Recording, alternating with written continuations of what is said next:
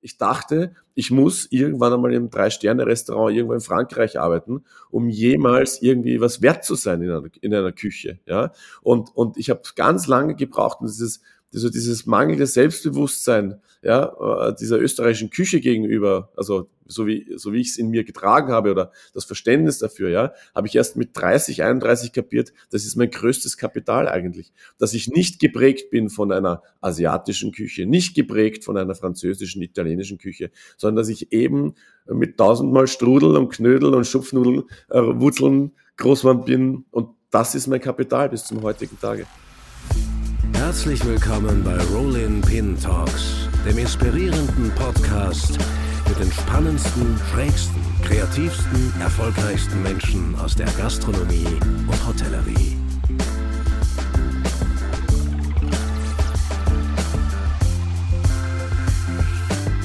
Ja, herzlich willkommen zu einer neuen Folge Rolling Pin Talks. Unser heutiger Gast ist sowas wie der Kulinarikbotschafter Österreichs in Berlin, wenn nicht sogar in ganz Deutschland. Seit 2010 kocht er in Berlin das, was er davor in den besten Restaurants Österreichs gelernt hatte. Im Jahr 2014 übernahm er zusammen mit seiner Frau Janine das Restaurant Horvath in Berlin-Kreuzberg. Es gilt heute als eines der besten, eigenwilligsten, geschichtsträchtigsten, aber muss man auch sagen, persönlichsten Restaurants der Fine Metropole zwei Sterne im Guide Michelin, vier Hauben im Gourmillot, das alles spricht eine ziemlich klare Sprache. Hat er das geschafft? Gibt ihm nach so vielen Jahren die österreichische Küche immer noch ausreichend Kreativitätsstoff? Und wie sieht er die Zukunft der Sternegastronomie jetzt, wo alle über die Schließung des Noma sprechen? Bevor ich ihn jetzt aber offiziell begrüße, noch eine kurze Durchsage in eigener Sache. Wir starten mit dem Ticketverkauf für die Rolling Pin Convention in Graz. Die findet statt vom 22. bis zum 23. Mai. Jetzt gibt es die Tickets noch zum Early Bird Preis, also am besten gleich auf www.rollingpinconvention.at gehen und sich die Tickets zum besten Preis sichern. So, aber jetzt, ich freue mich sehr. Österreichs höchst besternter Expat ist hier zu Gast. Ich begrüße ihn ganz herzlich in Berlin. Herzlich willkommen, Sebastian Frank. Hallo Lukas, hi, grüß dich. Äh, herzlichen Dank fürs Intro. Hätte ich besser nicht sagen können. War ja. echt nett, ja, war echt cool. Hätte ich mal fast mitschreiben müssen. Danke. Fast, ähm, ja. Idealerweise wird das ja aufgenommen und ausgestrahlt. Äh, du ah, ja, super, ja, genau. Du kannst es dann noch einmal mitschreiben, wenn du magst. Ja, das ist perfekt, ja. Ja, na, war gut. Ja. ja, danke, dass ich da sein darf. Also, dass er mich aufnimmt, sagen wir so. Ja, du, ähm, ich freue mich jetzt auch mal mit einem, ähm, äh, mit einem Landsmann, wenn man so will, in, in, in, mhm. in Deutschland äh, zu sprechen. 13 Jahre, glaube ich, bist du, plus minus sagen wir 13 Jahre. Genau, am 1. Mai, am 1. Mai werden es 13 Jahre, genau. Ja, 1. Ja. Mai werden es 13 Jahre, ja. Ähm, ich habe es angeschnitten, man verbindet mit dir und deiner Kochkunst zuallererst einmal so eine, eine wirkliche Neuinterpretation der österreichischen Küche. Ähm, aber wie viel Österreich steckt eigentlich nach so langer Zeit noch selbst in dir? Also meinst du das auf kulinarischer Ebene oder ja, generell? Ich war ganz bewusst so allgemein, ja. Also ja, naja, ich, ich, ich glaube, ich meine, wir sind ja äh, generell neigt man ja dazu, wenn man, wenn man da, wo man geboren und aufgewachsen ist und wenn man da dann verbleibt und so, äh, wir, in uns allen steckt ja ein bisschen so Querulant, weißt du? Naja, man sieht ja immer alles ein bisschen so, äh, naja, immer schneller mal die schlechten Sachen und so, ne? Und deswegen, äh, eigentlich war es äh, aus der Perspektive ganz gut, äh, Österreich zu verlassen, weil ich habe Österreich dadurch mehr lieben gelernt nochmal. Ne? Weil es ist, man kennt das ja von allen, es ist alles gleich mal wie Zähne putzen, das ist selbstverständlich. Ne? Wenn du zwei Autos hast, ist nichts mehr Besonderes. Wenn du kein Auto hast, dann, dann denkst du immer, boah, der hat zwei Autos. Ne? So, und genauso ist es ja äh, mit Österreich. Und ich, ich, ich, ich liebe es umso mehr. Ich, ich habe sieben Jahre in Wien gewohnt und es ist jetzt die schönste Stadt der Welt für mich und ich komme so gern dahin zurück. Und es gibt sicher Haufen Wiener, die drauf schimpfen, brauchen wir gar nicht reden. Ja. Aber für mich, für, für mich ist es eigentlich, äh, also das, das, das, der Begriff der Heimat hat auf jeden Fall mehr zugenommen, seitdem ich äh, Österreich verlassen habe. Auf jeden Fall. Was halt auch spannend ist, ähm, ist, dass sich ähm, in so einer langen Zeit wahrscheinlich nicht nur ein neuer Zugang zur Heimat und zur kulinarischen Heimat entwickelt, ähm, aber gerade in so einer Stadt wie Berlin, ich meine, die hat sich in den vergangenen 13 Jahren unglaublich entwickelt, also vor allem im gastronomischen und im Fine-Dine-Bereich. Ähm, war das, als du 2010 gekommen bist, absehbar? Nee, also eigentlich überhaupt nicht, glaube ich. Also ich sage immer, die, die Standard-Story ist ja immer, ich habe ja hier, ich bin ja dann von Tirol aus, also näher Innsbruck, wo ich ja meine heutige äh, Lebensgefährtin kennengelernt habe, äh, aus nach Berlin gegangen 2010 und ich habe mich dann sozusagen 2009 bei allen besternten Etablissements der Stadt eine Bewerbung geschrieben. Ich wollte einfach nur einen Job haben in einer Küche mit mhm. Anspruch. Ne? Und das, ich kann mich noch ziemlich genau erinnern, es waren genau fünf Bewerbungen, die ich geschrieben habe, weil das war die Anzahl der besternten Restaurants, die es damals äh, gab in Berlin. Ich wollte gerade fragen, waren das überhaupt zehn Stück? Ja. Nein, nein, es, es war, also, oder, oder waren es sechs oder sieben? Ja, ist ja wurscht, aber irgendwo so fünf oder sechs waren es auf jeden Fall. Ne? Äh, ich meine, ich krieg's doch alle noch zusammen wahrscheinlich, aber ist ja wurscht. So, also, und heute sind wir bei 20 im Endeffekt. Und nein, das war, also es war gar nicht abzusehen. Und ich, ich, ich habe auch der, äh, der, der Non-Existenz einer, äh, einer gewissen, also ich will es jetzt nicht komplett absprechen, äh, na, die Kulinarik möchte ich sowieso nicht absprechen, aber, aber so ähm, auch was, was das äh, Beschaffen der Produkte und so weiter. Also, ne, also Berlin, es gab ja kein, es gab ja noch keine Netzwerke von Produzenten oder sowas. Ne? Also dem habe ich ja zum Vielfachen auch aus äh, Retroperspektiv äh, betrachtet auch meine heutige Küchenstilistik zu verdanken, weil es einfach nichts gegeben hat, weißt du? So, so auf gut Deutsch gesagt. Ne? Mhm.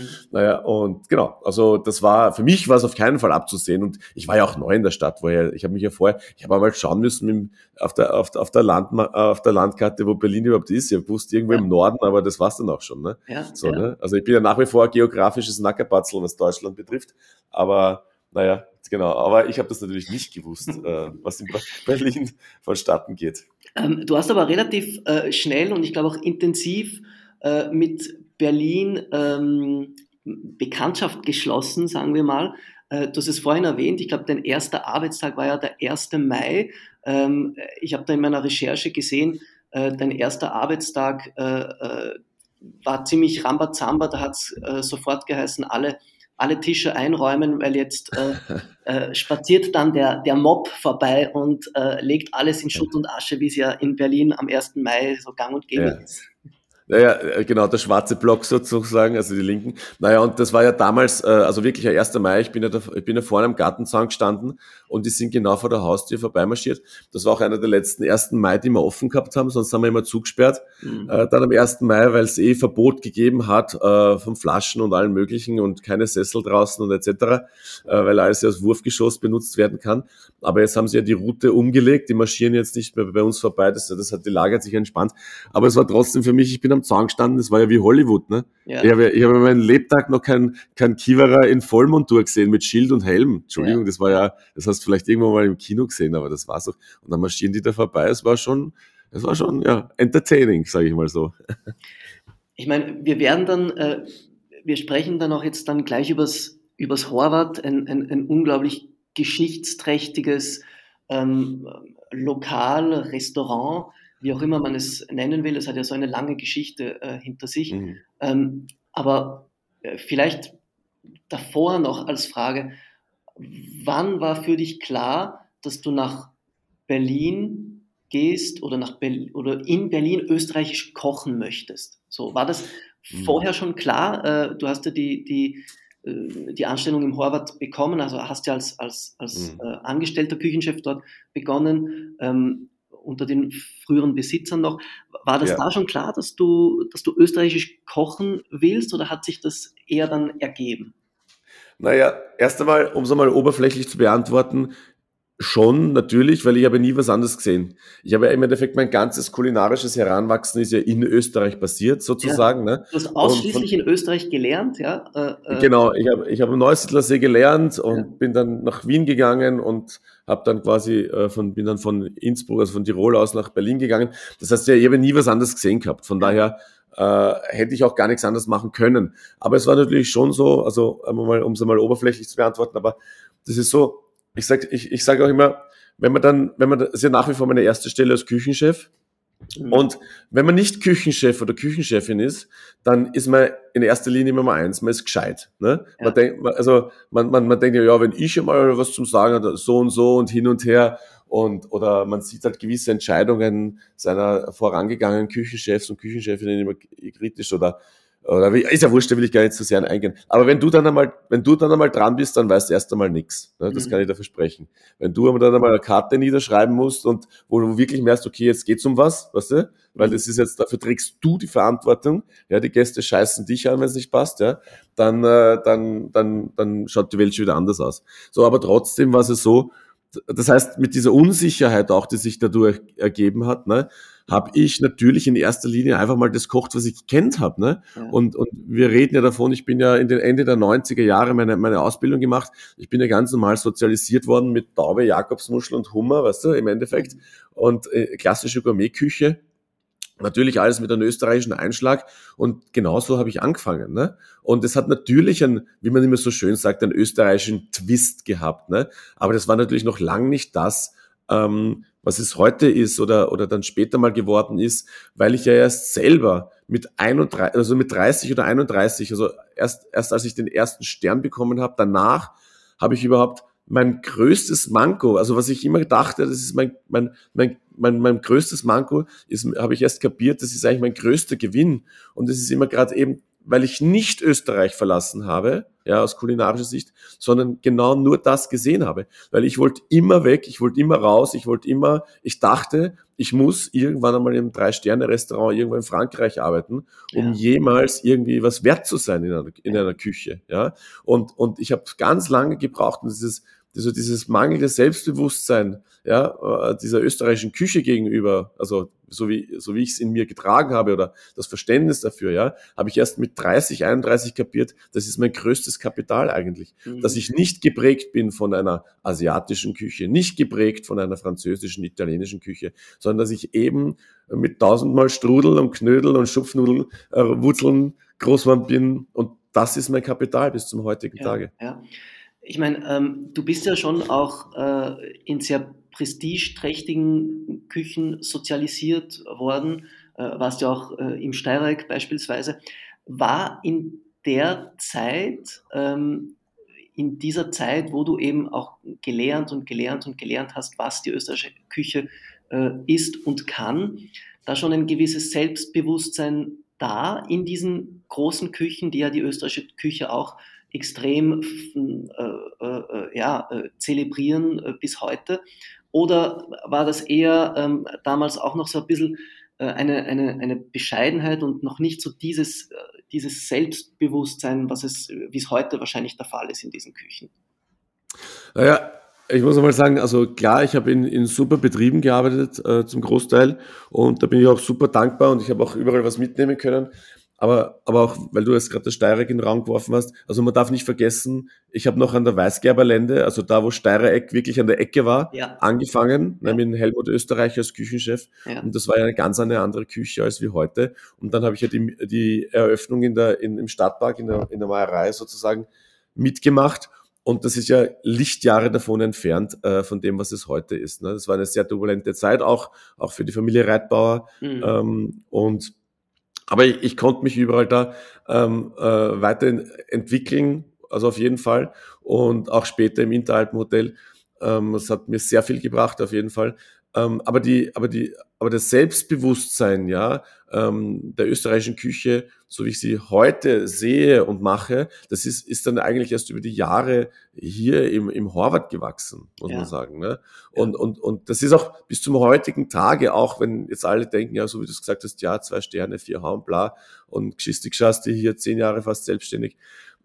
Also das Selbstbewusstsein ist noch immer nicht gänzlich äh, ausgereift. Ich, und das ist vielleicht auch gut so. Ich, ich sitze ja heute noch vor Ideen oder, oder, oder, oder Gerichten und so weiter und denke, ah, kann ich das machen? Ist es gut genug und so weiter? Also, ja. ja das, das, ist natürlich alles gereift, aber am Ende sind wir noch lange nicht. Ja, ja.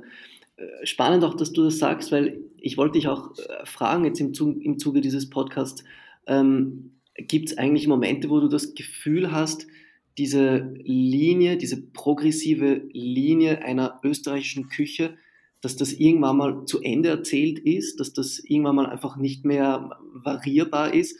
Du hast jetzt eigentlich zwischen den Zeilen die Frage mit Nein beantwortet, dass, es, dass, du, dass das eigentlich endlos variierbar ist und du lange noch nicht am Ende bist. Habe ich das jetzt richtig ja, interpretiert? Ja, ne, genau. Und das ist ja, ich, ich, ich sage es ja auch oft einmal, um es oberflächlich vielleicht auch zu beantworten, ist ja, weil ich immer sage, ja, okay, das ist die österreichische Küche, so wie ich sie wahrgenommen habe in meinem Heranwachsen, mhm. weil im Endeffekt eine Haustür weiter, die Mama hat die Schinkenfleckel vielleicht schon wieder anders gemacht, weißt du? Also im Endeffekt, ne? Ich meine, klar kennen, kennen wir alle die Gerichte der zweiten und dritten Reihe, also jenseits von, von Schnitzel und Kaiserschmarrn und Apfelstrudel.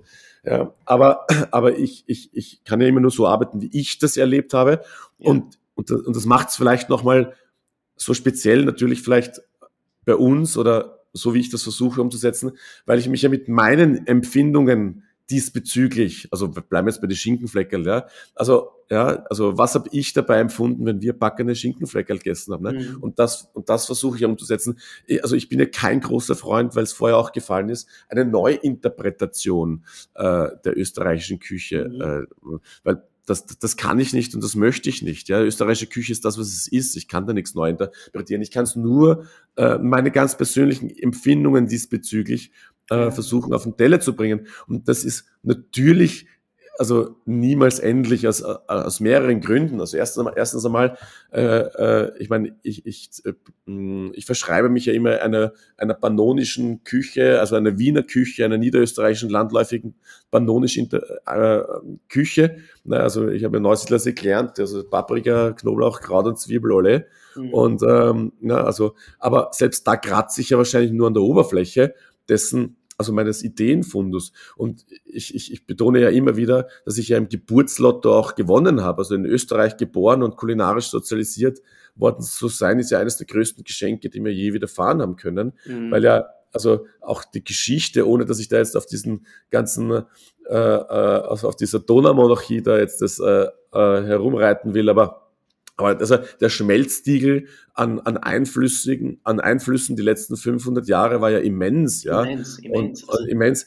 Also das, und de, sich dessen zu bedienen zu dürfen, ist ja ein großes Privileg natürlich ja, noch einmal. Ja. Das darf man nicht vergessen. Und, also für und, alle Zuhörerinnen und Zuhörer, äh, die es nicht äh, wissen, äh, wir Österreicher äh, äh, trauern ja alle, äh, ähm, sagt man uns zumindest nach, der äh, sehr weitläufigen und großen äh, Donaumonarchie hinterher, die sich äh, ungefähr von Vorarlberg ja, bis so, äh, äh, bis so in den Westen der heutigen Ukraine erstreckt hat. Und ja. äh, da haben sich natürlich ähm, regionale Küchentraditionen entwickelt gehabt, die äh, unglaublich vielseitig sind. Was mich eben auch zu der Frage bringt, was für dich denn eben die österreichische Küche ist. Du hast es jetzt gesagt, also die österreichische Küche ist jetzt für dich, ähm, beschränkt sich jetzt für dich nicht äh, auf, äh, auf das heutige österreichische Staatsgebiet, sondern ist offenbar schon äh, sowohl historisch wie auch geografisch ein wenig weiter gedacht.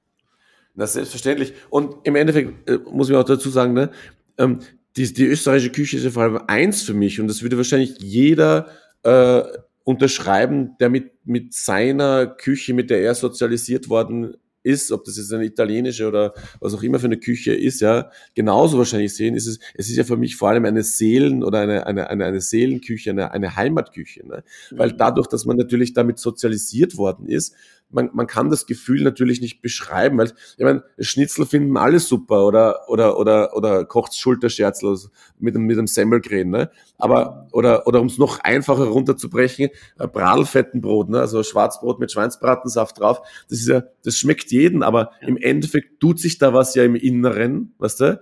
Äh, so, ein, so, so eine Mischung aus aus Kindheit und und anderen äh, emotionalen Einflüssen sozusagen, also das macht ja mehr als einfach, dass es nur gut ist. Ne? Und mhm. eben dieser, dieser, dieser, dieser Zustand, den, der sich ja dann schwer in Worte fassen lässt, macht sie dann nochmal äh, so speziell, also eigentlich, ne? dass man eben mit dieser Küche einfach seelenverwandt ist. Ne? Ja, ja.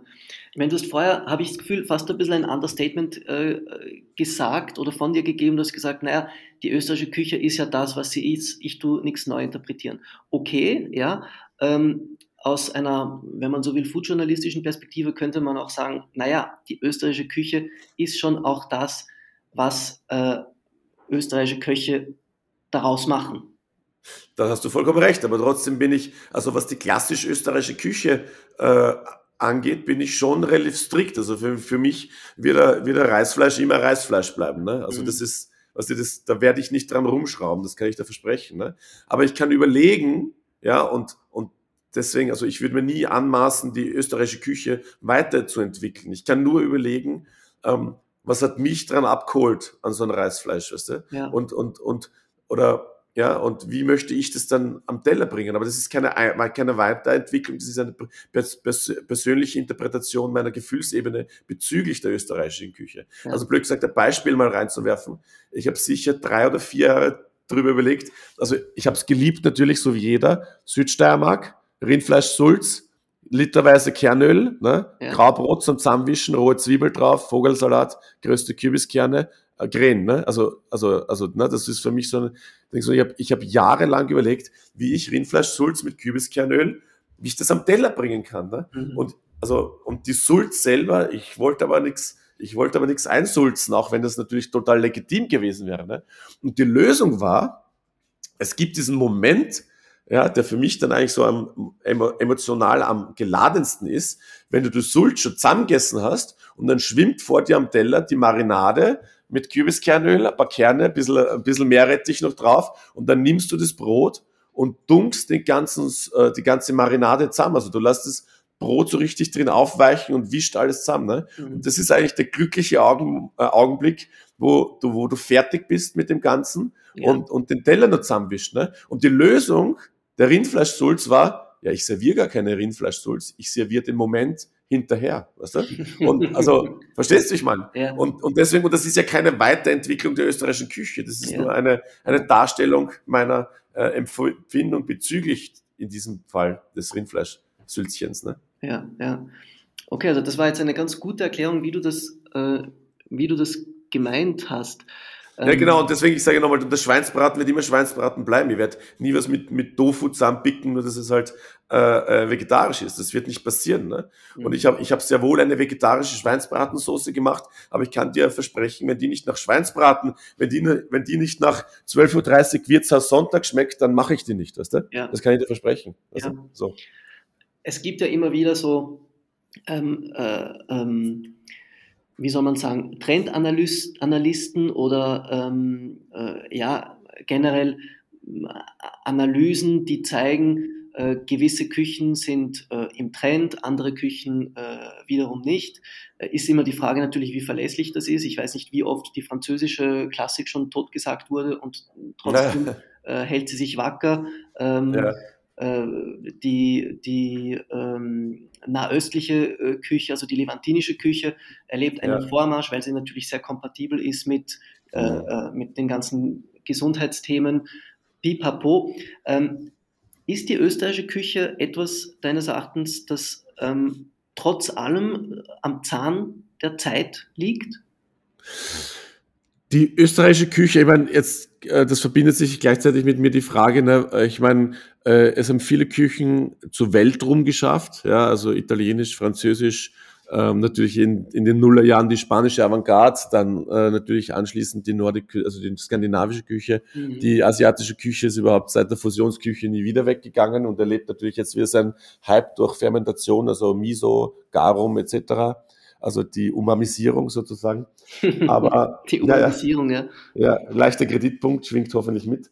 ähm, egal. Ähm, auf jeden Fall, ähm, die österreichische Küche hat meines Erachtens eigentlich immer naja, ich weiß nicht, das Wort Problem ist immer schon so problembehaftet, ne? Aber, weil es ist ja eigentlich, für mich persönlich ist es kein Problem, aber ich sag mal so, das ist, das ist immer schon eine, eine, eine Seelen, also eine, eine, eine Küche war, die einfach unheimlich befriedet hat, ne? Ja, also wenn ich, wenn ich heute ein gutes Gulasch ist, dann stimmt mich das zufrieden. Ne? Also wirklich, das, das erzeugt so ein häuslich angenehmes, äh, wärmendes Gefühl in einem, ja. Mhm. Aber es, es passiert immer auf einem relativ bodenständig rustikalen Ebene. Ja. Hingegen andere Küchen haben es geschafft, sich auf eine, auf eine eher auf eine naja, äh, ausbalanciertere, niveauvollere Küche zu erheben. Ne? Ja, ich meine, natürlich hat die französische Küche, französische Küche auch ihre bodenständigen Seiten. Ne? Also ich würde es nicht sagen, dass er Schukrut, dass das jetzt äh, irgendwas Feines hat, ne? aber, äh, aber trotzdem haben es die Küchen geschafft, sich dann eben auch in einen elitären Kreis zu erheben. Und, und, und das wird glaube ich, die österreichische Küche nie machen. Ich glaube, Frittatensuppe wird immer Frittatensuppe bleiben. Aber auf der anderen Seite ist es auch gut so. Ja. ja? Weil, weil es ist der Vorteil, den wir, wir damit haben, ist also eigentlich eine unheimliche Identität quasi, ähm, die vielen anderen Küchen fehlt. Also um jetzt gar nicht jetzt, weil ich bin jetzt gerade in Deutschland schon seit vielen Jahren und da ja auch immer die große Diskussion ist, was ist deutsche Küche und so weiter. Naja, es ist vor allem eins nicht, weißt du, es ist vor allem nicht identitätsbehaftet, ja. Und das ist ja eines der größten Probleme, sage ich hier eigentlich, ähm, äh, um überhaupt eine Selbstbewusstsein und eine internationale Wahrnehmung überhaupt kreieren zu können. Mhm. Ja, genau. Aber um deine Frage generell zu beantworten, ja, ähm, ähm, die österreichische Küche ist für mich auf jeden Fall eine Weltküche und kriegt ja auch millionenfach Respekt gezollt. Ich meine, äh, wie viele Millionen von Touristen ähm, kommen jedes Jahr vorbei und essen Tafelspitz und Co. Also ich glaube, dass wir da schon eine, eine Anerkennung erfahren ähm, ob das jemals sich auf eine gewisse Ebene heben wird, weiß ich nicht. Natürlich ist es so, dass ähm, jetzt auch bin zu, weil du nochmal gefragt hast, äh, der heutigen Zeit, ich meine, es wird ja immer alles äh, äh, weniger Kohlenhydrate, weniger Fett, weniger Zucker. Und das ist ja im Endeffekt, ich bin ja groß geworden, sage ich jetzt mal, mit Fett, Kohlenhydrate und Zucker. Ne? Also, mhm. also so bin ich ja großgezogen worden. Aber aber es wird sich auf jeden Fall, den Spagat wird die österreichische Küche, glaube ich, schon hinkriegen, in, ins 21. Jahrhundert zu kommen und, und eben nicht mehr so schwerfällig vielleicht daherzukommen. Ja. Ich glaube, das können wir auf jeden Fall, glaube ich, schon als österreichische Köche und Köchinnen schon erreichen. Wird sich die österreichische Küche deines Erachtens äh, auch umamisieren? Äh, die bodenständige im häuslichen Gebrauch, glaube ich nicht. Und es hat sie ja schon längst getan. Das ist äh, das. Äh, was ist denn gerade in Fokus, im Mode bei, bei dem Thema Umami? Naja, äh, Fokus ist natürlich die asiatischen Technik, ne, vor allem voran mit Miso. Mhm. Ja, also also Kochi, Entschuldigung, nicht Miso, Kochi äh, alles, wieder, alles, was irgendwie Stärke hat, wird der Kochi draufgeballert und äh, ja, das ist ja, und dann werden Garums hergestellt und keine Ahnung, und Dashi ist ja das Wort der Stunde schon seit vielen Jahren. Ja, ja und ja. aber das ist alles ein bisschen so, ich meine, Umami gibt's in jeder Küche schon immer seit angeben. Eine Händelsuppe ist auch Umami. Ne? Also wenn ich, wenn ich Hühnerknochen auslauge, dann erzeuge ich Umami. Also das ist so, größte Zwiebeln sind Umami. Also das ist so, das ist immer die Frage, was, was schenke ich gerade Aufmerksamkeit. Ne? Mhm. Und das ist auch ein bisschen so, auch wenn du es nicht gefragt hast, so ein bisschen meine Kritik an, an die Küche oder derer, die verantwortlich sind dafür, ja, in Österreich, dass sie sich äh, immer, dass man sich, und ich kann die Neugierde verstehen und das soll man ja auch, man soll ja auch neugierig und wissensdurstig bleiben und, und über den Tellerrand schauen, aber ich denke, es gibt genügend Umami in einer österreichischen Küche, äh, wo es sich lohnt, darauf aufmerksam zu machen. Ja. Und, und, und äh, man muss jetzt nicht überall ein Kochi draufballern, um es irgendwie gehaltvoll zu machen. Ja? ja? Und das Ding ist, ich, ich kann da eigentlich aus eigener Erfahrung ganz gut äh, ähm, äh, äh erzählen, weil ich habe die letzten zehn Jahre nicht einmal äh, Adachi angesetzt oder nicht einmal da irgendwas. Also ja. das, und das funktioniert eigentlich ganz, ganz gut. Ich habe ich hab auch meine Wege gefunden, natürlich Umami zu extrahieren, aber ich, ich, ich, ich bin froh, dass ich mich dabei innerhalb der österreichischen Küche bewege. Ja, ja. Ähm, ja gut, ich glaube, das wird sowieso recht oft vergessen, dass wirklich die, die großen äh, Rezepte, äh, so traditionell sie auch sind, so viele äh, Geschmacksnoten oder sehr viele relevante Geschmacksnoten ohnehin ähm, automatisch enthalten, Absolut. die dann äh, je nachdem äh, ähm, wieder äh, voll angesagt sind. Dann plötzlich ist irgendwie die Säure voll da und dann ist plötzlich wieder ja, ja. irgendwie Umami voll da. Ja, die ganz großen Rezepte haben das meistens ohnehin, nur wurde es halt ja, damals nicht ja. hart aufgeschlüsselt. Ah, auf jeden Fall. Ähm, eine weitere Frage wäre jetzt natürlich interessant ähm, für mich, wenn ich dir so zuhöre, dann habe ich das Gefühl, okay, also wenn ich jetzt nichts von dir wüsste und ich würde einfach nur dir so zuhören, würde ich sagen, gut, bei ihm, beim Sebastian Frank, kriege ich eine richtig, richtig gute, bodenständige Küche. Ähm, es klingt aber alles eigentlich nicht nach zwei Sterne, weil zwei Sterne, wenn man zwei Sterne hört, das ist, ähm, so wie du es vorher gesagt hast, man denkt automatisch schon an Abgehobenheit und, und viele Franz. Mhm. Wo, ja. wo, wo kommt das in deine Küche rein? Oder wie erklärst du dir Die ja, das ist eine gute. Frage. Das ist eine gute Frage, das, das verstehe ich selber nicht so genau. Wirklich? Aber ja, ja, natürlich. Also ich muss mal ganz, ganz, ganz äh, platt äh, gesagt ist, ich habe die Statuten für einen, zwei oder drei Sterne nirgendwo gesehen. Also, also da steht es sicher. Ja, soweit ich weiß, öffentlich auch nicht wirklich, ja. Na, eh nicht, aber irgendwo wurde das ja mal festgelegt, ja. äh, wonach, damit es ja weltüberspannend zwei Sterne gleich sind. Ne? Wurden ja irgendwo, irgendwo wurde es ja mal festgelegt. Ne? Also, also das heißt, daran kann ich mich schon mal nicht entlanghangeln, ja. Mhm. Also weil ich die Statuten dazu nicht kenne. Äh, ich habe also ich habe das ja persönlich für mich irgendwann einmal so deklariert, dass es für mich, also die Bewertungen im Generellen, jetzt sich nicht nur auf die Sterne zu konzentrieren, ist einfach die, die, also ich sage es einmal schön, die logische Konsequenz des eigenen Vorankommens ist und weniger schön gesagt, es ist der Rattenschwanz, der sich hinterherzieht. Ja? Mhm. Das heißt, solange ich das Gefühl habe, ja, dass ich äh, irgendwie persönlich, in welchem Bereich auch immer, das muss jetzt gar nicht kulinarisch sein, ja, äh, ich mich weiterentwickeln kann oder ich, ich denke, na, jetzt hast, ah, das hast, so hast du es eigentlich noch nie gemacht. Also, oder mhm. so hast du es noch nie gedacht, das Thema. Das ist ja auch wieder spannend, weil ja, äh, wir hatten ja vorher das Thema, von wegen, ist es endlich, ist die österreichische Küche. Äh, das ist ja auch so ein Punkt. Ich kann ja ein und die gleiche Idee über viele Jahre immer aus einem anderen Winkel ja. betrachten, ja. weil ich mich ja selber, mein Horizont sich ja auch weiterentwickelt. Ne? Ja. Und ein Reisfleisch muss heute nicht mehr das sein, was es für mich vor zehn Jahren gewesen ist. Ne? Mhm. Und das ist ja auch, man erhebt sich ja dann auch irgendwann mal über dieses, über dieses Kindheitserinnerungsding, weil ja ich, ich, ich, ich altere ja weiter, ja, weißt du? Und, und, und vor zehn Jahren ist ja mittlerweile auch schon wieder die Vergangenheit. Was ist so? Aber genau. Und aber zurück zu deiner Bewertungs, äh, zu, zu, zu, der, zu der Frage, wo kommen die zwei Sterne her? Na, wie gesagt, ich glaube, das ist, wie gesagt, das, äh, die, die, das Resultat des eigenen Vorauskommens und und natürlich hat es irgendwo an einem gewissen Punkt etwas mit Geschmack und Qualität der Ingredienzien zu tun. Ja, das ist ja unabdinglich, aber das ist ja sowieso ein Grundrauschen wie ein- und ausatmen. Das muss man ja nicht immer jedes Mal erwähnen. Ähm, was ich glaube, was ich vielleicht verstanden habe zu tun, oder vielleicht habe ich es auch nicht verstanden, vielleicht kommt es einfach aus mir heraus, ist, dass äh, dass ich versuche, die eine Emotion, also ein Gefühl zu vermitteln. Ja, weil für mich ist ja Kochen immer nur ein Gefühl. Ich habe in 25 oder fast 26 Jahren oder 26 Jahren äh, ja kein einziges Rezept niedergeschrieben. Okay, ich habe ein Kochbuch geschrieben, ja, aber es war schwierig mit den Rezepten, kann ich gleich verraten.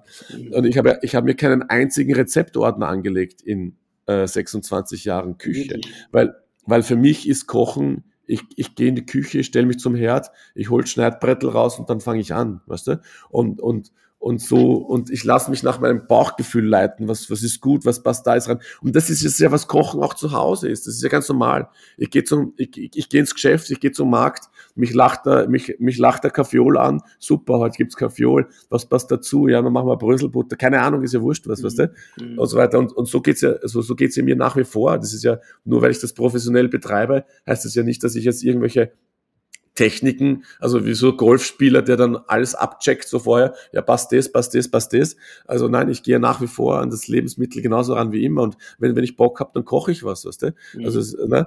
Und, und dieses, und dieses Gefühl, diese Emotion, weißt du, glaube ich, dass, es, dass ich es verstanden habe, das irgendwie mit auf den Teller zu bringen und, und Emotion oder das Gefühl, das überlebt.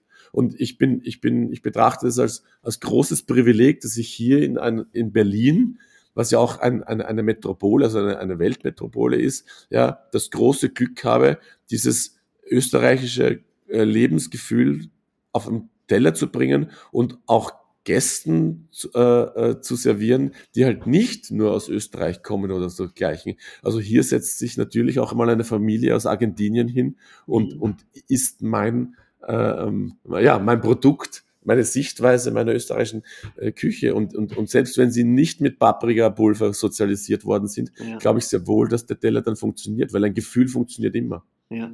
Gibt es eigentlich internationale Gäste, die ähm, bei dir sitzen und sagen, ach, scheiße, jetzt hätte ich eigentlich gern äh, äh, was Deutsches gegessen und jetzt äh, bin ich in Deutschland und esse was, äh, esse was Österreichisches. Es gibt, es gibt Leute, die, die, die wollen das Schnitzel essen. Das gibt schon. Aber das passiert Gott sei Dank immer weniger. Aber Deutsches ist mir noch nie passiert, ehrlich gesagt. Also, naja, das also, aber wir werden ab und zu mal gefragt, ob wir Schnitzel machen, das schon. Ja. Aber, äh, aber nein. Und was und, sagst du äh, dann? Na, nein. Ja. Nein, mache ich. Also für Kinder mache ich mal Ausnahme, ja. aber das ist, äh, aber, äh, äh, aber auch, das kommt darauf an, wie ich aufgelegt bin. Was ich auch immer wieder gefragt werde, sind Salzburger Nockerl, aber das kann ich nicht, weißt du? Und mein letzter Chef, äh, aus dem Hinterhalt hat immer gesagt, Sebastian, koch nur, was du kochen kannst. Und Salzburger kann ich nicht. Von daher mache ich es nicht. Ganz einfach.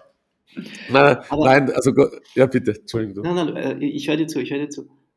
Ja, alles gut, alles gut. Äh, frag ruhig.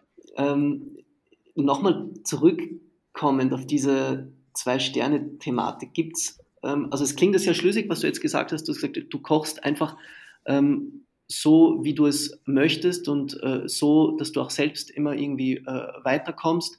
Ähm, sehr intuitiv, äh, sehr gefühlslastig mhm. und ja, ähm, so wie du gesagt hast, das ist dann der Rattenschwanz. Also das passiert halt dann einfach, äh, die zwei ja. Sterne, aber äh, man, man tüftelt jetzt nicht so lange herum an, an, an der österreichischen Küche, dass es auf Biegen und Brechen dann zwei Sterne gibt. Ähm, nee. Das klingt schlüssig. Trotzdem meine Frage, gibt es nicht auch so diese Momente, wo du dir denkst, ach fuck, jetzt würde ich heute einfach so gern einfach mal ein paar stinknormale Schnitzeln ausgebochen, äh, aber kann ich nicht, weil ich muss ja zwei Sterne halten. Ja, mache ich dann Personalessen. Ja. also ich, ich koche ich koch wirklich gerne und also auch relativ oft, muss man sagen, äh, Personalessen. Ja. Und da mache ich das schon. Ne? Also wenn ich Bock auf ein Backhändel habe, mache ich ein Backhändel Personalessen. Ist ja logisch, ja. weißt du, ne? So, und, äh, aber ich habe mich auch schon damit auseinandergesetzt, äh, äh, äh, die Wiener Panade äh, habe ich auch schon mal auf den Teller gebracht. Auch da, ja. da habe ich mir schon Gedanken darüber gemacht. So ist es nicht. Ähm, aber wenn ich auf sowas Bock habe, dann mache ich es immer Personalessen. Und äh, aber nochmal, es mir jetzt nochmal äh, gerade nachträglich eingefallen ist, äh, hier wegen was ich mache und zwei Sterne. Du, ich meine, das ist, ich meine, wir reden da jetzt so geschwollen teilweise, aber es gibt schon genügend Leute auch, die sagen, oder was ist denn das für Schatz? Weißt du? Also da brauchen wir also, ne? Also die kommen her und äh, ich habe jetzt zum Beispiel vor kurzem ein Gericht auf meine Karte genommen. Ich habe es schon immer geliebt, den Sauerrahmbecher aufzumachen und den ersten Stich mit dem Löffel, weißt du, so. Ja. Wenn da, wenn da, wenn da, weißt du, die ja. erste Oberfläche, diese perfekte Oberfläche, ja. das zu durchbrechen und bevor du einmal drin rumgerührt hast, weil dann ist es schon wieder anders, so dieser, dieser erste Stich mit dem Löffel. Und dann habe ich gesagt, hey, das mache ich jetzt als Gericht und das habe ich, das, das haben wir jetzt auch vor zwei Wochen oder vor eineinhalb Wochen auf die Karte genommen ein bisschen so auch nach dem Fru-Fru-Prinzip, weißt ja. du, also weißt du, kennst das Joghurt. Für, für alle Zuhörerinnen und Zuhörer gibt es ein super kurzes Video auf Instagram äh, dazu, sehr empfehlenswert. Ja, ja, genau. Ja. Fru-Fru-Prinzip und so weiter und da denke ich mal schon, du kommen schon Leute auch her und denken, was ist denn das jetzt? Also zwei Sterne und dann serviert er mal da so einen, so einen gestockten Sauerrahm oder was? Was soll denn ja. das? Weißt du? Also da brauchen wir gar nicht immer, also das polarisiert natürlich schon unheimlich. Ne? Mhm. Und das ist ja auch die große Gefahr dieser sehr persönlichen, also wirklich extrem persönlichen Küche ist, dass die Fallhöhe extrem hoch sein kann ja. und es kann auch extrem schmerzhaft sein. Ne? Weißt du? Also das, das muss man schon sagen. Aber, aber ich kann, ich kann nicht anders, weißt du? Also wirklich, ich kann wirklich nur das servieren, wo ich mir denke, boah, das, das taugt mir, das, das würde ich selber auch, das will ich genauso haben. Weißt du, ne? und, und ich kann, und das, das, das räume ich ja auch gleich mit dem nächsten Klischee auf, ich koche immer nur für mich, ich koche nie für die Gäste. Und das ist wirklich so. Also das ist, mhm. also es muss mir, also ich muss, wenn ich davor sitze und das esse, mir, ja genau das ist es, so soll es sein. Weißt du? Mhm. Nur dann kann ich schicken, weißt du, anders geht's leider ja. nicht. Ja. Du hast ja ähm, das Privileg, äh, würde ich sagen, gleichzeitig zu deiner Beschäftigung und Kreativität ähm, mit deiner Herzensangelegenheit, nämlich der österreichischen Küche, auch die Möglichkeit, äh, so mit dem anderen Auge in Berlin mitzubekommen, wie sich denn so die deutsche Küche entwickelt. Mhm. Und ich glaube, gerade in diesen 13 Jahren, wo du da warst, hat sich ja. extrem viel äh, getan. Ähm, hast du das Gefühl, dass von Berlin aus so eine neue Identität an deutscher Küche ähm, im Entstehen ist oder vielleicht schon entstanden ist? Oder greife ich da jetzt zu hoch? Mhm. Ich, also ich, ich glaube, da greifst du 300 Jahre voraus. Mhm. Aber ja, aber ja, ich denke schon, dass äh, das, was entstanden ist. Ich meine, im Grunde genommen, das, also das habe ich ja vorher schon angeschnitten, das erste große Problem ist, es gibt ja eine deutsche Küche, weißt ja. du? Also haben die die letzten 500 Jahre nichts gefressen? Mhm. Natürlich gab's was, weißt du? Mhm. So, aber, aber die, aber es ist ja nicht so wie bei den Italienern, Spaniern oder wie bei uns, ne, dass die Leute äh, ja auch dieses, die, diese ihre Küche dann auch so zelebrieren, weißt du, ne? Und um, und, und um beim prallfetten Brot zu bleiben, ich meine, das ist super einfach, da brauchen wir gar nicht reden, aber da geht mir halt einfach das Herz auf, weißt du, ne? Und, und ich würde nie etwas übers prallfetten Brot kommen lassen, weißt du? Ja? Also wenn, wenn irgendwer das äh, äh, abtun würde, da, da, da stehen wir auf Kriegsfuß, weißt du, da brauchen wir gar nicht mhm. reden, ne? Mhm. Und, und, und der oder die Deutsche hat halt grundsätzlich das Problem, dass, dass sie selber schon, sie tun ihr Essen selber ein bisschen so ab, ah, ja, so Frikassee oder irgendwie sowas sie halt machen. Ja, das, ist immer, das wird immer schon so, ja, so ohne Selbst, ohne Stolz wird das einfach genannt, mhm. weißt du, so, ne? Mhm. Und also das fehlt ihnen also bezüglich dessen, was schon da ist, fehlt ihnen total der Stolz und das Selbstbewusstsein. Weißt du? Und das ist halt in anderen Küchen wesentlich ausgeprägter. Ja? Mhm. Also das ist das Erste. Und das, und das, und das, äh, und das Zweite, was sich auch, wo sich deine Frage nachgerichtet hat, was, was jetzt passiert ist, dass halt äh, deutsche Köche und deutsche Köchinnen quasi äh, anfangen, bewusst wieder die Produkte die, die, die Deutschland oder die Region hergibt, ja. aufzugreifen, ja, und dann bewusst in den Fokus zu stellen. Und da will ich jetzt gar nicht auf die, auf die Techniken und auf die Verarbeitung oder wie, wie sie es tun, äh, eingehen, aber sie, sie wollen es in den Fokus stellen, in den Mittelpunkt, damit man irgendwann mal wieder stolz ist und sagt, schaut's her, wir haben da den Grünkohl und wir haben da die äh, Rübe XXY, ja. weißt du? Ja. Und, und, und wir stellen das jetzt in den Mittelpunkt, dass da auch wieder die Leute merken, ja, das haben wir schon immer gehabt und da sind wir stolz drauf, dass es das noch immer gibt. Weißt du? Mhm. Und ich glaube aber, das ist ein Prozess, der viele, viele, viele Jahre dauert. Und, und das werden wir diese Generation nicht mehr sehen und wahrscheinlich auch nicht die nächste oder die übernächste. Mhm. Also das, da muss man sehr lange dran arbeiten, um, weil, weil wir reden ja davon, dass das Selbstverständnis, also das Selbstverständnis für diese Produkte bewegt sich in einem Promillebereich. Ne? Ich meine, äh, wenn das wenn das 100 Restaurants oder 1000 Restaurants in Deutschland tun, dann ist es ja ein Promillebereich. Wir ja. müssen ja, ja, wir müssen ja in die Köpfe der breiten Masse, also was heißt wir oder, äh, die müssen ja in die, in die, in die Köpfe der breiten Masse vordringen. Und das ist, das ist ein Lebensprojekt. Das ja. kann ich da versprechen. Ist aber auch, ähm, finde ich deswegen interessant, weil du das vorhin erwähnt hast mit dieser äh, Fallhöhe. Ähm, das ist äh, diese, zumindest in Berlin, sich äh, langsam etabliert, die sich langsam etabliert hat, diese Küche, diese sehr produktfokussierte ähm, Küche, wo äh, wirklich großartige Produkte von ähm, landwirtschaftlichen Betrieben in der Region Brandenburg ähm, äh, äh, ja, verwendet werden und dann auf sehr puristische Art und Weise zubereitet und serviert werden. Ein, ein äh, ein bekanntes Restaurant dieser Schiene in Berlin hat ja jetzt vor kurzem auch auf den sozialen Medien so gewisse Rückmeldungen ähm, von unzufriedenen Kunden geteilt, wo man sieht, mhm. wie viel, naja, ich möchte es mal ein bisschen arrogant äh, formulieren, wie viel Erziehungsarbeit gegen einen großen Teil der Kundschaft offenbar noch zu tun mhm. ist äh, in Sachen Wertschätzung des Produkts und dass großartige Produkte eben auch ihren Preis haben. Ähm, ist das auch etwas, glaubst du, was auf die deutsche Küche vermehrt zukommen wird?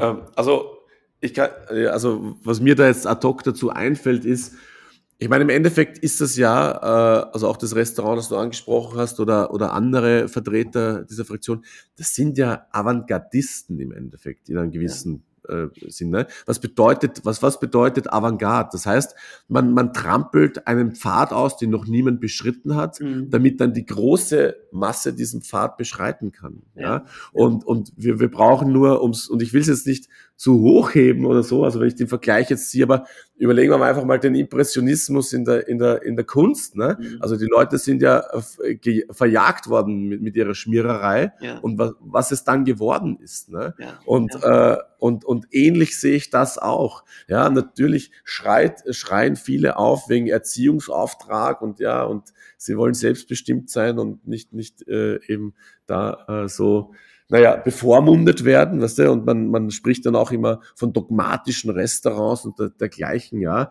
Aber am Ende, und, und das ist ja auch oft so, dass dann die ersten Vertreter der ersten Stunde, die dann übers, übers Feld getrieben werden, auch wirklich dann irgendwann untergehen, um nur um den Weg bereitet zu haben für, für nächste. Ne? Ja. Also ja. im Endeffekt klar, einen, einen René Rezepi kennt heute jeder, aber das hat Stefan Wiesner in Entlerbüch in der Schweiz schon 20 Jahre vorher gemacht. Ja, ja. Ähm, ja. Im, Im Endeffekt hat, hat Bäume verkocht und keine Ahnung was dergleichen. Ne? Mhm. Und, und hat es nie zu Weltruhm geschafft. Ja, mhm. also es gibt immer Leute, die Wege vorher beschreiben, also die die, die Avantgarde sind und die dann vielleicht auch auf allen, also äh, äh, Picasso war auch nicht der erste äh, des Impressionismus. Ja, also da hat schon vorher andere gegeben, mm, die mm. den Pfad beschritten haben, äh, aber eben um es dann für andere eben äh, äh, aufzubereiten, dass die halt damit groß werden. Ja. Und, und das braucht auf jeden Fall noch viel Zeit und viel Kritik natürlich, von der man sich quasi, ja, ja die man sich was,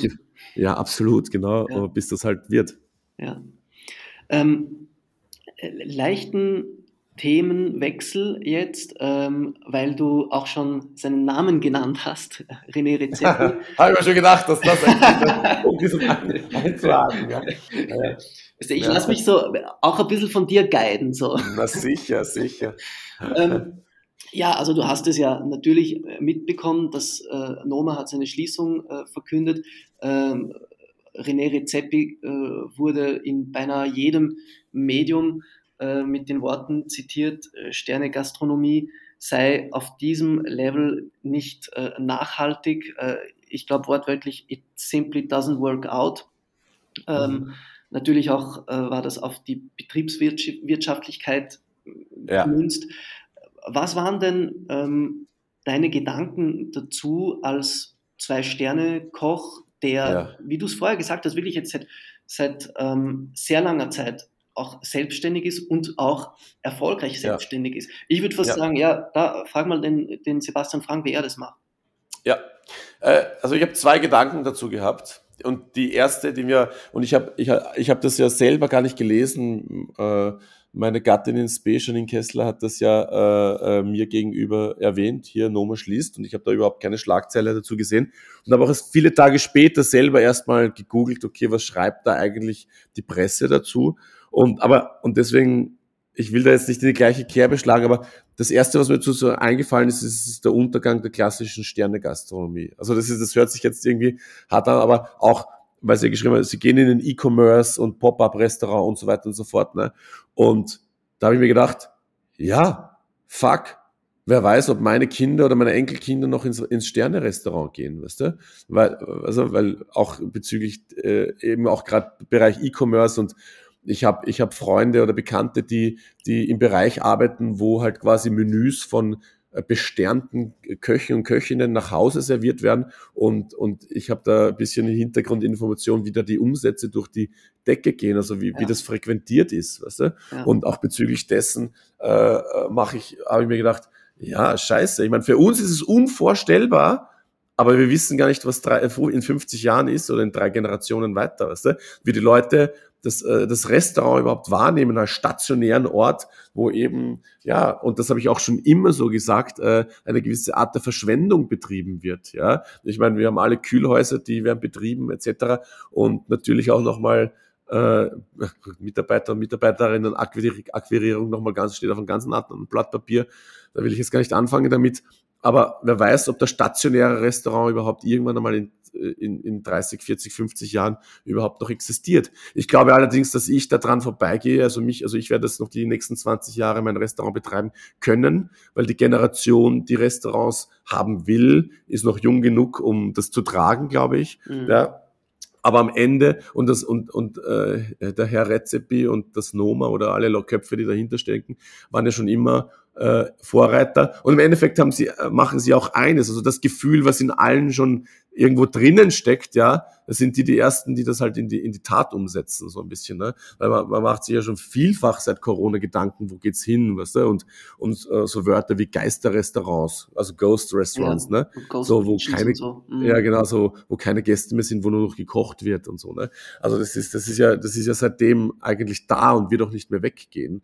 So, das ist das eine. Also im Großen und Ganzen mache ich mir auch große Sorgen. Also was heißt Sorgen? Aber das wird, wird vielleicht ist es die Entwicklung und dann ist es halt auch so. Ne? Ja, also äh, mein Sohn hat letztens Geburtstag gefeiert bei einem von seinen Freunden und dann rufen sie irgendwann an und sagen, sie würden jetzt gerne alle heimgehen und nochmal sich äh, äh, über den PC verbinden und drei Stunden äh, Minecraft zusammenspielen, wo ich mir gedacht habe, ein soziales Happening, wo ein Kindergeburtstag, ich meine, überleg dir mal, wie es bei dir war als, als Kind, ja. wenn du da, äh, wenn ihr da Fidschi-Pfeil gespielt habt, ja, das wäre doch undenkbar gewesen, nach Hause zu gehen und den Geburtstag äh, digitalisiert weiterzuführen. Ne? Mhm. Aber das siehst du ja auch schon, wie, wie das in unseren Kindern verankert ist, ja, den Kindergeburtstag zu Hause vom PC zusammen weiter zu verbringen. Und da stellt sich für mich die nächste Frage, wie ist das eine Generation weiter dann mit so einem sozialen Ort wie im Restaurant? Wie wird das gesehen? Wie wird das gehandhabt? Ne? Und das kann ganz schnell, ganz schnell anders ausschauen. Das sage ich da auch. So, und, aber um Punkt auf Punkt zwei zu kommen, ist, deswegen ist es ja umso mehr unabdinglich,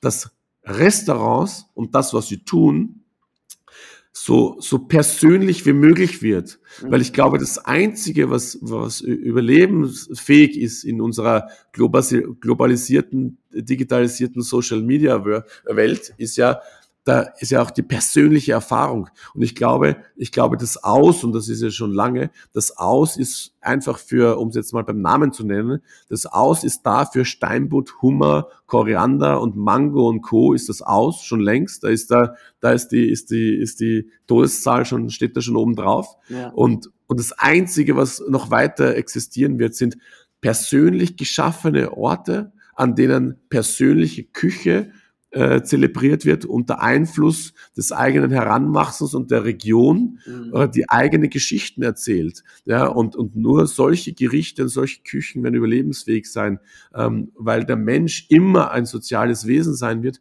und eben in, in dieser digitalisierten, digital, digitalisierten Welt diese, diese Berührungspunkte suchen wird. Und ich glaube, mhm. das hat eine Überlebenschance. Also höre ich da jetzt schon auch raus, ähm, der Tod des Restaurants äh, in, bei der kommenden Generation vielleicht doch nicht äh, unabdingbar ist. Nein, also ich denke, ich weiß nicht, ob es ein Restaurant sein wird, aber es wird immer Orte geben müssen und ich glaube, Menschen werden Orte schaffen, ja. wo man zusammenkommt und wo es ein, ein, eine Art Lebensgefühl zelebriert wird in Verbindung mit Essen. Das mhm. wird nicht aussterben. Ob dieser Ort das Restaurant sein wird, so wie die letzten zigtausend Jahre, wird fraglich sein, weiß ich nicht. Aber, aber äh, es wird in einer Art und Weise existieren, das auf jeden Fall. Ja. ja aber ob es das klassische Sterne-Restaurant ist, weiß ich nicht. Ja. Wenn wir jetzt schon von der Zukunft sprechen, ähm, du hast gesagt, du wirst dein Restaurant wahrscheinlich noch in den nächsten 20 Jahren weiterführen können. Äh, ist das dein Zukunftsplan oder hast du andere Zukunftspläne? Was steht bei dir da so an?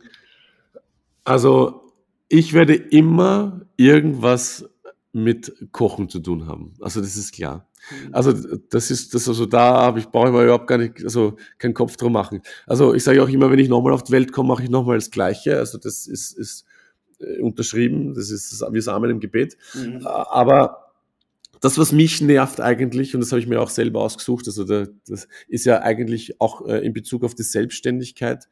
Es ist ja alles mit, es ist ja alles, es ist ja eine Nummer, also es ist wieder alles mit Nummern beschrieben, mit Zahlen. Es ist alles nur noch eine Zahl. Ja. Und es ist so unemotional. Und wie ich vorher schon gesagt habe, ich bin ja der Typ, ich brauche das Gefühl, ich brauche die Emotion. Und, und eine Zahl hat keine, das, das hat nichts Emotionales für mich. Es geht ja, also eine Zahl ist alles. Also wurscht, ob es um Umsatz geht oder um eine Tischauswahl der Gast Gast ist ja für mich Tisch 23 und nicht der Huber Peppi, weißt du? Mhm. Also das ist so, also alles ist eine Zahl. Wie viele Mitarbeiter kommen heute zur Arbeit, wie viel nicht? Das ist auch eine Zahl. Wie viel, wie viel, wie viel, wie viel Portionen bereite ich vor? Wie viele, also alles ist mit einer Zahl, Zahl behaftet. Und, und das ist diese, Num, diese Durchnummerierung äh, der ganzen äh, äh, Sachen, die notwendig sind. Das, das hat, das nervt mich einfach. Ja, und da habe ich einfach äh, langfristig gesehen kein, kein Bock drauf. Ja, und äh, das ist also die Selbstständigkeit hat für mich auch ein, ein Ablaufdatum. Das okay. läuft gut und ich bin zufrieden, mhm. aber das werde ich nicht mein Lebtag machen. Das kann ich da versprechen. Ja. Und also ich möchte eine Ruhe irgendwann mal haben von vom ganzen betriebswirtschaftlichen und buchhalterischen. Genau, ja, ja. Und ja. genau und vor allem, weil der das Persönliche zerstört. Also um es runterzubrechen auf ich meine, das, ist, das kennt doch eh jeder von sich selber. Du ladest Freunde zu, zu, zu dir zu Hause heim ein ne? und kochst ein bisschen für die. Du kommst zusammen, du trinkst einmal ein Glasal und dann, und dann stehst du vielleicht am Herd und machst noch ein bisschen was und die Leute sitzen, alles ist nett. Und da ist es ja fast schon wurscht, was es gibt und ja, klar muss, wenn es gut dann auch noch ist, ist es eh auch noch super. Aber das Soziale, diese, äh, diese persönliche Ebene ist viel wichtiger, dieses Face-to-Face. -face. Mhm. Und wenn ich nochmal was mache, ja, also nach diesem Restaurant Horvath, dann wird es sich auf jeden Fall auf dieser Ebene abspielen, ja. Ich habe da schon eine ganz konkrete Vorstellung, ja, ähm, und ja, und das möchte ich nochmal machen, weißt du, also wirklich auf so eine ganz persönliche Ebene gehen und weg von dieser ganzen äh, äh, als Nummerierung von allem. Ja, ja, ja. also wirklich was, ähm, was noch persönlicheres, äh, sowas sehr, ja, äh, ähm, äh, äh, warmherziges, aber wenn ich das jetzt richtig verstanden habe, ähm, nicht als eigenes Ding aufgezogen, weil sonst müsste es ja wieder selbstständig sein.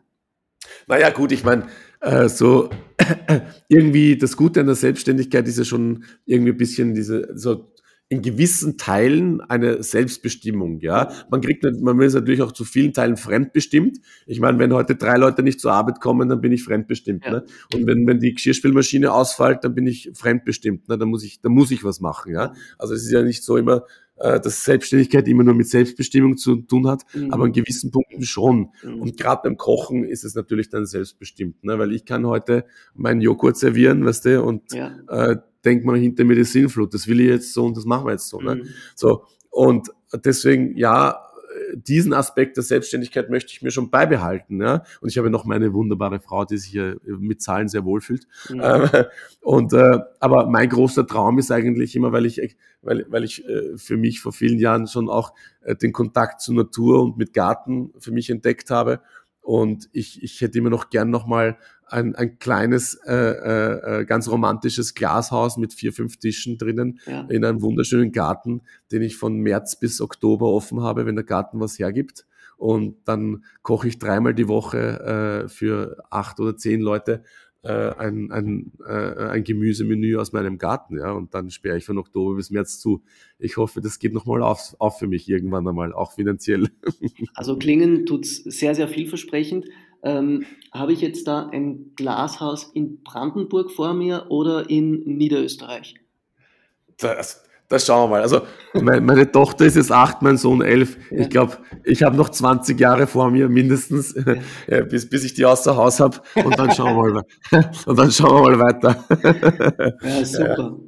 Ja, ja lieber Sebastian, du, ähm, ich blicke auf die Uhr und sehe, unsere Stunde ist fast um. Ja. Ich äh, finde, es ist aber auch ein sehr stimmiger äh, und äh, ja, schöner Schluss für dieses sehr intensive Gespräch mit dir. Absolut. Also ich möchte aber trotzdem auch noch immer mal, weil ich, weil ich das auch immer wieder nutze, wenn ich irgendwo die, die, das große Privileg habe, auf einer Bühne zu stehen, möchte ich auch hier nochmal die, äh, die heranwachsenden äh, äh, Generation der verantwortlichen Menschen in einer Küche, äh, gerade in Österreich, darum bitten, seid einfach stolz, äh, wo er herkommt äh, und mit was er groß geworden seid. Ich kann euch versprechen, auch von, von außen drauf geschaut, dieses Privileg haben ganz, ganz wenige, ja, mit so einer tollen Küche groß zu werden. Und, und, und seid euch dessen bewusst und klar, es wird immer, und da bin ich auch nicht dran vorbeigegangen, immer eine Phase geben des Dranges und, und des,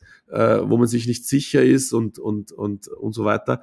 Aber im Großen und Ganzen, die österreichische Küche hat euch alle Werkzeuge mitgegeben, ja, um, um Großes zu leisten in geschmacklicher Hinsicht und das auch ganz ohne äh, äh, Kochi und Miso. Ja, äh, macht's was draus.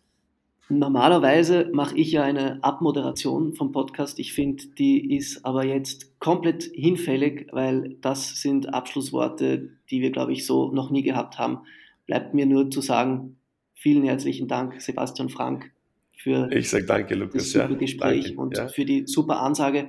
Jetzt auch nochmal am Schluss. In diesem Sinne, alles. Liebe nach Berlin und danke, tschüss. danke, macht es gut, ja, Bussi, Baba, tschüss, Baba.